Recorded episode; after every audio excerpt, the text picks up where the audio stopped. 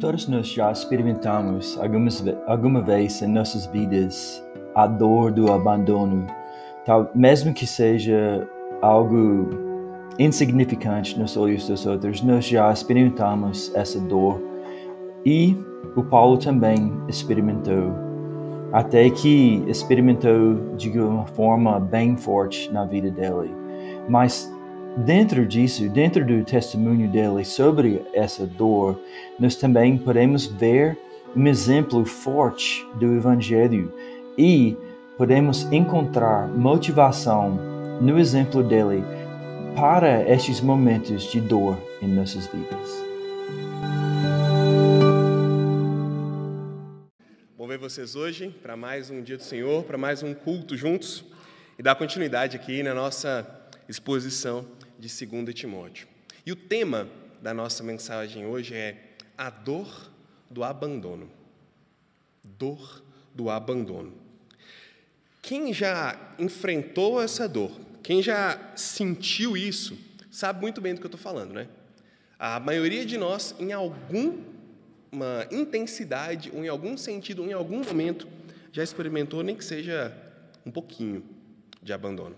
Talvez ninguém entende né, a, a nossa dor, talvez ninguém compreende, talvez até te julguem por essa dor de abandono que sentimos, mas você sabe, eu sei, lá no fundo doeu, lá no fundo dói, lá no fundo a gente sente.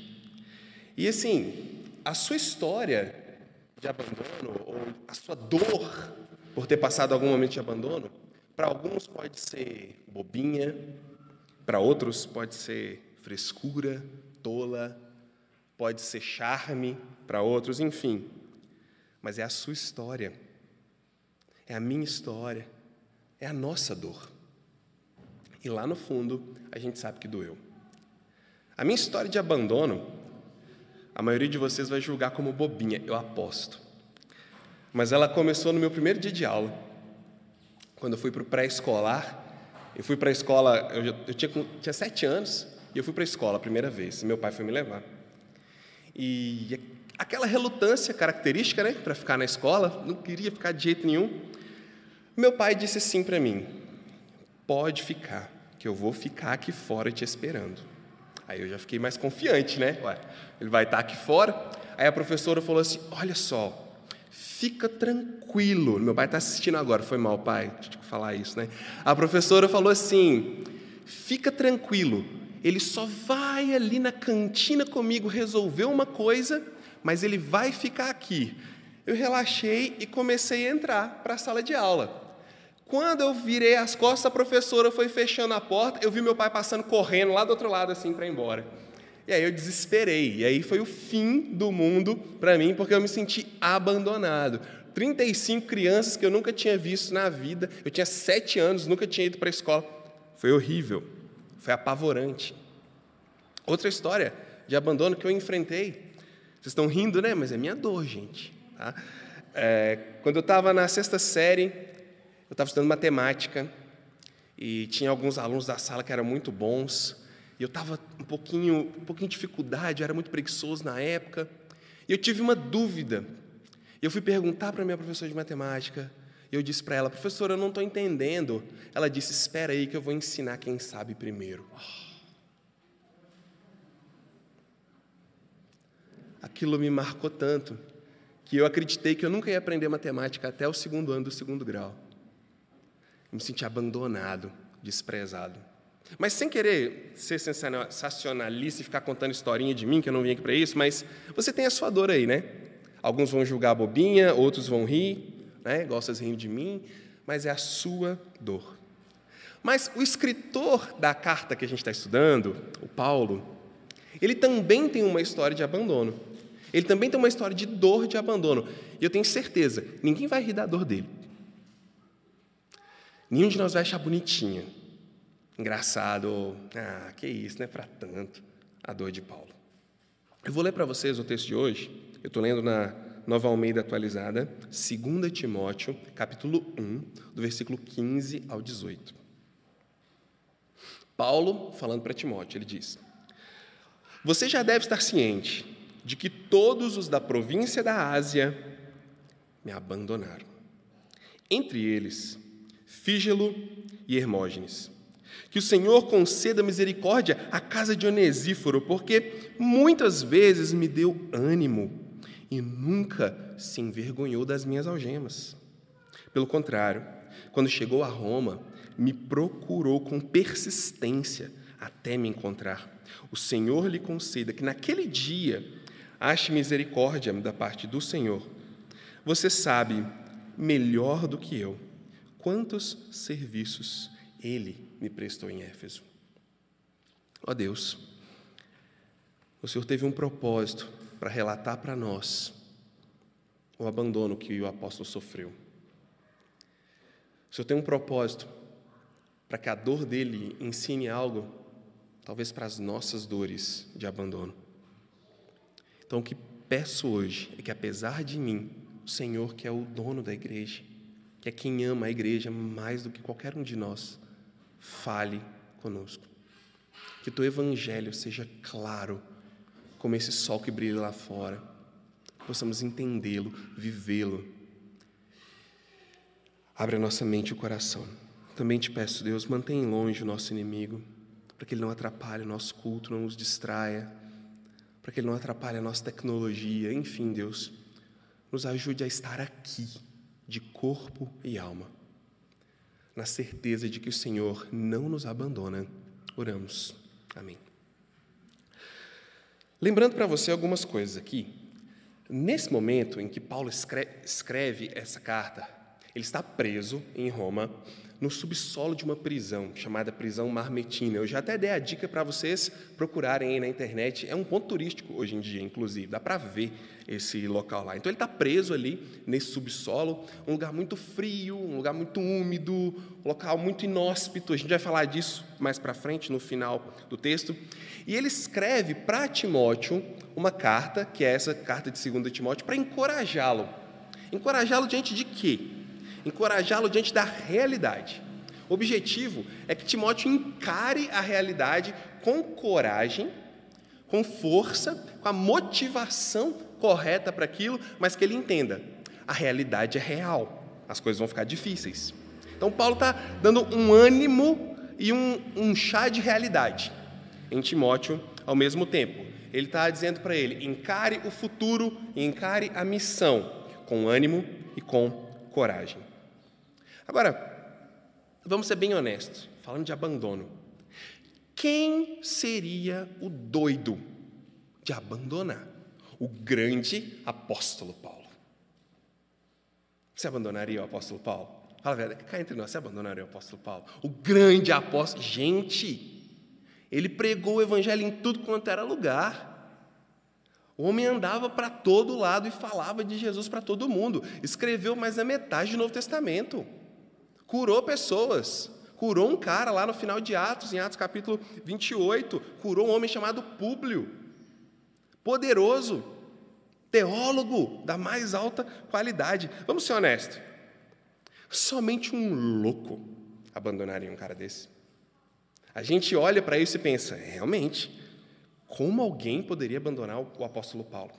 É fácil pensar assim se a gente espiritualizar a questão. A gente adora espiritualizar as coisas, né? Alguém que espiritualiza diria, realmente, esse pessoal aí, nossa, não é de Deus não, porque abandonar Paulo. Mas eu quero dar uma olhadinha de leve contigo no dia a dia de Paulo. A gente esquece às vezes. Vamos pensar um pouquinho como era a rotina do grande São Paulo, do grande apóstolo, né? Paulo, olha só. Em Atos capítulo 14, do versículo 1 ao 7, lá em Icônio, o povo da cidade se dividiu e queria pegar ele para apedrejá-lo. Em Atos 14, versículo 19 a 20, eles conseguiram, eles apedrejaram Paulo. Ele foi dado como morto e foi jogado fora da cidade. Ele teve que fugir de uma cidade descido por um cesto, porque as pessoas queriam matá-lo. Ele mesmo, lá em 2 Coríntios capítulo 11, se você está com a sua Bíblia, hein? abre por favor, 2 Coríntios 11, do versículo 23 ao 33. 2 Coríntios 11, 23 ao 33. São eles servos de Cristo? Estou fora de mim para falar desta forma. Eu ainda mais, trabalhei muito mais. Fui encarcerado mais vezes. Fui açoitado mais severamente e exposto à morte repetidas vezes. Cinco vezes recebi dos judeus 39 açoites. Faz as contas aí. Três vezes fui golpeado com varas, uma vez apedrejado, três vezes sofri naufrágio. Passei uma noite e um dia exposto à fúria do mar. Estive continuamente viajando de uma parte a outra. Enfrentei perigos nos rios, perigos de assaltantes, perigos dos meus compatriotas, perigo dos gentios, perigos na cidade, perigos no deserto. Peraí, deixa eu respirar. Perigos do mar, perigos dos falsos irmãos. Ufa! Trabalhei arduamente, muitas vezes fiquei sem dormir, passei fome e sede, e muitas vezes fiquei em jejum, suportei frio e nudez. Além disso, enfrento diariamente uma pressão interior, a saber, a minha preocupação com todas as igrejas. Quem está fraco, que eu não me sinta fraco? Quem não se escandaliza, que eu não me queime por dentro? Se devo orgulhar-me, que seja nas coisas que mostram a minha fraqueza. O Deus e Pai do Senhor Jesus, que é bendito para sempre, sabe que não estou mentindo. Em Damasco, o governador, nomeado pelo rei Aretas, mandou que se vigiasse a cidade para me prender, mas de uma janela da muralha fui baixado numa cesta e escapei das mãos deles. Gente, agora vamos voltar um pouquinho. Quem seria o doido que seguiria Paulo? Acho que essa pergunta é mais adequada, né? Não o que abandonaria, mas o que seguiria? Um homem com uma rotina dessa, que atraía tantos perigos assim, nem alguém que passou debaixo de uma escada 70 vezes 7 atrairia tantas coisas, né? Desse jeito aqui. Louco seria quem seguisse o apóstolo Paulo. Não era simples, gente, estar com ele. Não era para qualquer pessoa seguir Paulo. Mas ainda assim, mesmo sendo tão difícil alguém segui-lo, alguém não o abandonar, ele tem uma história bonita de fidelidade, mas também uma história feia de abandono. Paulo, em várias passagens da Bíblia, a gente percebe uma coisa. Ele dava um valor muito grande para a comunidade e para a comunhão. Ele era intencional, ele se preocupava com isso. Comunhão e comunidade para ele não eram coisas que aconteciam só no domingo de manhã e quando a gente dá um toquinho na mão do outro, não, era muito mais. Ele se importava com isso. Na conclusão da carta aos Romanos, Lê lá depois, ele cita tanta gente.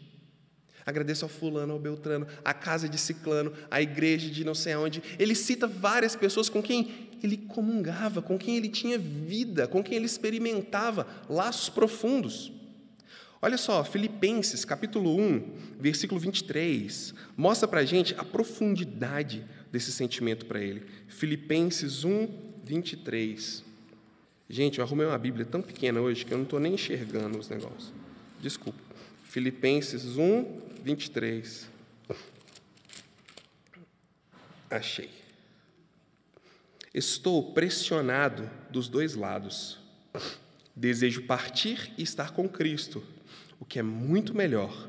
Contudo, é mais necessário por causa de vocês que eu permaneça.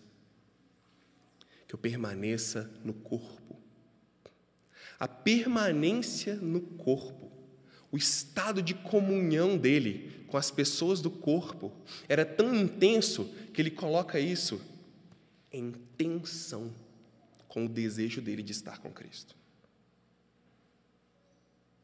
Existe uma tensão entre a vontade dele de ficar e a vontade dele de ir, de tão necessária que é a comunhão para ele, de tão importante que é aquilo. Por isso, quando ele fala de abandono, não é uma palavra qualquer para ele. Quando ele fala de abandono, um homem que passa por tanta coisa, Um homem que viveu tantos perigos e que valoriza tanto gente, que valoriza tanto calor humano, vida na vida. Quando ele fala de abandono, ele está falando sério. Quando ele fala de abandono, ele não está brincando, ele está abrindo o peito, ele está escancarando a alma, mostrando o coração dele. Sabe por quê? A história de abandono na vida de Paulo, ela é longa, ela é triste e ela afetou profundamente ele. O que eu sinto quando eu leio Paulo falando sobre o abandono, e ele fala disso no capítulo 3, ele fala disso no capítulo 4 de 2 Timóteo, a gente vê isso lá em Atos, que eu vou ler para vocês agora. Isso marcou a vida dele. Isso impactou ele. Isso começa lá em Atos, capítulo 13, versículo 13. Olha que coincidência inútil de ser mencionada, né? O abandono de Paulo começa no capítulo 13, 13 de Paulo. Que azar, né? Brincadeira. Atos capítulo 13, versículo 13. Atos 13, 13. Começa com João Marcos. De Pafos, Paulo e seus companheiros navegaram para Perge, na Panfilha. João os deixou ali e voltou para Jerusalém. A história de abandono na missão e na carreira de Paulo começa com João Marcos. Isso foi marcante para ele. Isso foi impactante na vida dele. Porque olha só, lá no capítulo, um pouquinho antes, a gente vê: o Espírito Santo disse: Separai-me agora, Paulo e Barnabé, para a missão que tem para eles. Paulo e Barnabé foram unidos por Deus para uma missão. Mas o abandono de João Marcos, João Marcos ter voltado, foi tão profundo para Paulo, foi tão sério, que ele se separou de Barnabé. No capítulo 14, versículo 36 ao 41, a gente vê isso. Capítulo 15, perdão, 36. Algum tempo depois, Paulo disse a Barnabé: Voltemos para visitar os irmãos em todas as cidades onde pregamos a palavra para ver como estão indo. Olha só, no meio dessa viagem missionária, João Marcos voltou para Jerusalém. Tudo terminou e agora Paulo diz: Então, Barnabé, vamos voltar e ver como esse pessoal está? Vamos ver como as coisas estão indo nessas igrejas? Barnabé é uma figura muito interessante, a gente pode estudar ele depois, ele é muito legal, ele é um cara jóia. Barnabé queria levar João também chamado Marcos. Mas Paulo não achava prudente levá-lo, pois ele os abandonou na Panfilha, não permanecera com eles no trabalho.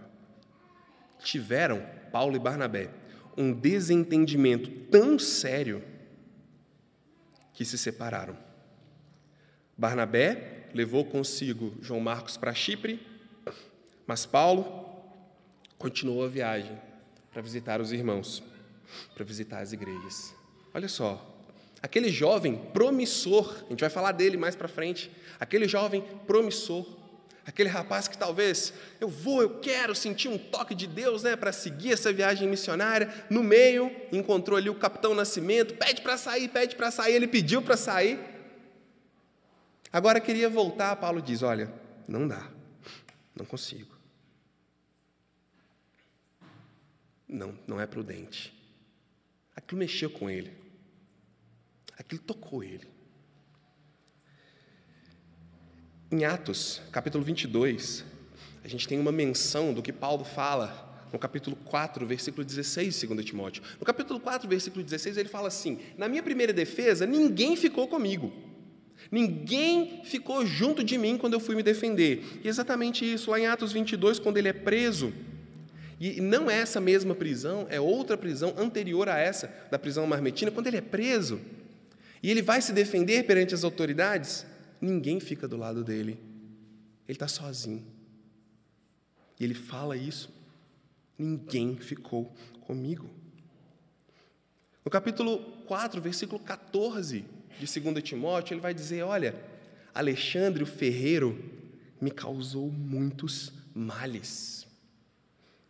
E agora, no capítulo 1, versículo 15, ele vai dizer: Fígelo e Hermógenes me abandonaram. Por que citar essas pessoas? Gente, se ele cita esse Alexandre, a gente não sabe mais nada dele. Se ele cita esse Fígilo e esse Hermógenes, a gente também não sabe mais nada deles. Mas ele cita eles aqui como alguém que abandonou, é porque alguém são pessoas que a fidelidade delas fazia muita diferença. Para que ele se se toque, se doa de um abandono desse tamanho, uma fidelidade muito grande foi perdida. E sabe, é muito triste isso aqui. Quando eu li, eu fiquei pensando que tristeza. O único relato que a gente tem da vida e da existência de uma pessoa é para dizer que ela não foi fiel. A única coisa que teria escrito na lápide dela, né?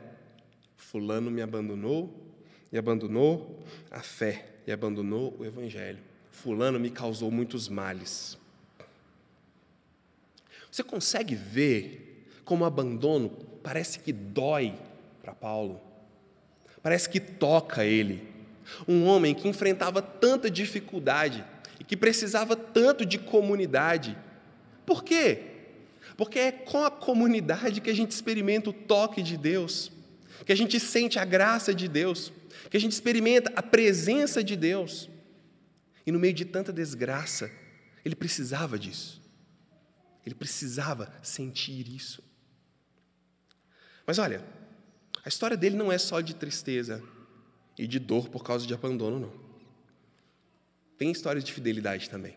A gente tem, por exemplo, Lucas, Tito, que a gente vai ver, que foi para Corinto, Timóteo, que estava lá em Éfeso. Mas ele diz: Todos os da Ásia me abandonaram. Todo mundo da Ásia me abandonou. Não é que ele está dizendo assim, todo mundo que está lá, é, é, no sentido geral, porque Timóteo estava lá na Ásia, gente. Então, ele está sendo assim, bem dramático, sabe? Ele está ressentido. Todo mundo da Ásia me abandonou. Mas tem um cara, tem um cara, que Deus dê misericórdia para ele. Que Deus conceda misericórdia. Isso é uma oração, um desejo de bem na vida da pessoa. É uma bênção. Ele diz: que Deus conceda misericórdia à casa de Onesíforo. Pode ser um desejo de bem, né? um desejo de bênção, mas pode ser também uma oração para aqueles da casa de Onesíforo que ainda não conheciam o Evangelho. Mas o fato é que Paulo está desejando bem, porque tem um cara que não o abandonou. Tem um local que eu recebia, a casa de Onesíforo, um cristão de Éfeso, que recebia Paulo, que apoiava Paulo, que fornecia descanso, cuidado, alento, consolo. E ele diz: Esse Onesíforo, ele me deu ânimo, ele me animou. Sabe o que significa essa palavra ânimo? Ele me deu tempo para respirar. Ele trouxe vida de novo ao meu corpo. Ele trouxe descanso para a minha alma. Ele me ajudou a enfrentar, a degustar paz no meio da turbulência.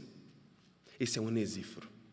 Ele também não teve vergonha de mim, não teve vergonha das minhas algemas esse texto, gente, ele é um, uma menção direta ao versículo 8 do capítulo 1, quando ele fala para Timóteo: Não tenha vergonha do evangelho, nem do seu encarcerado que sou eu, não tenha vergonha das minhas algemas.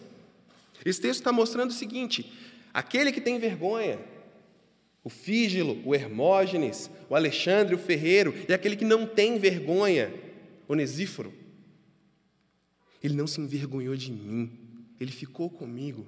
Ele não teve medo de ser associado a mim. Pelo contrário, quando ele chegou em Roma, ele me procurou até encontrar. Lembra que eu falei que era uma prisão onde ele ficava no subsolo, um local inóspito, um local insalubre? Ele procurou Paulo até encontrar. Ele não tinha vergonha de ser associado a ele, pelo contrário. Imagine naquela turbulência do império, aquele cara preso, aquele cara criador de motim na visão deles, escondido lá no fosso de uma prisão, e de repente, Onesíforo está ali na cidade, procurando, assuntando, conversando, tentando descobrir onde ele está. indo até ele, se movendo na direção dele. Paulo está tão feliz com esse cara. Paulo está tão alegre com ele que ele não se contém. Ele diz: Que Deus dê misericórdia para a casa dele. Que Deus dê a ele misericórdia no dia do juízo. Ele continua no texto. Ele está abençoando esse cara porque ele está tão grato pela diferença que a fidelidade dele fez. A oração de Paulo no final é como se ele orasse Mateus 5,7 para Onesíforo, que ele receba misericórdia no dia do juízo, naquele dia. Bem-aventurados os misericordiosos, porque alcançarão misericórdia. Mateus capítulo 5, versículo 7. Paulo está dizendo que ele encontre aquilo que ele me deu tão, com tanta liberalidade.